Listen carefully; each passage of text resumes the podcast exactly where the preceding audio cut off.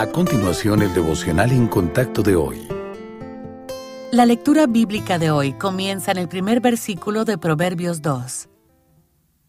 Hijo mío, si recibieres mis palabras y mis mandamientos guardares dentro de ti, haciendo estar atento tu oído a la sabiduría, si inclinares tu corazón a la prudencia, si clamares a la inteligencia y a la prudencia dieres tu voz, si como a la plata la buscares y la escudriñares como a tesoros, entonces entenderás el temor de Jehová y hallarás el conocimiento de Dios.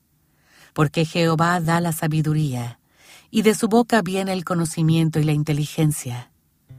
Él provee de sana sabiduría a los rectos, es escudo a los que caminan rectamente.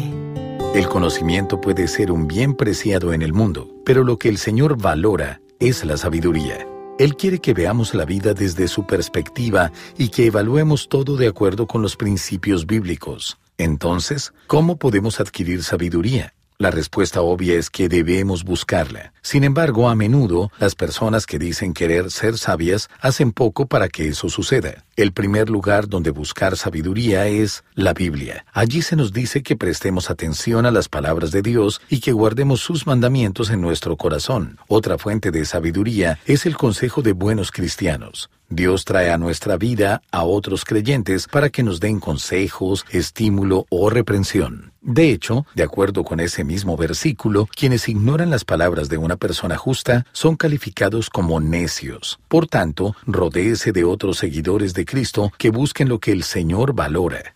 Nuestro Padre Celestial asegura que quienes busquen la sabiduría la hallarán. Los creyentes diligentes descubrirán que poseen un tesoro abundante. Además de la agudeza piadosa, tendrán conocimiento, discernimiento y prudencia, riquezas raras en el mundo moderno y herramientas indispensables para contribuir al avance del reino de Dios.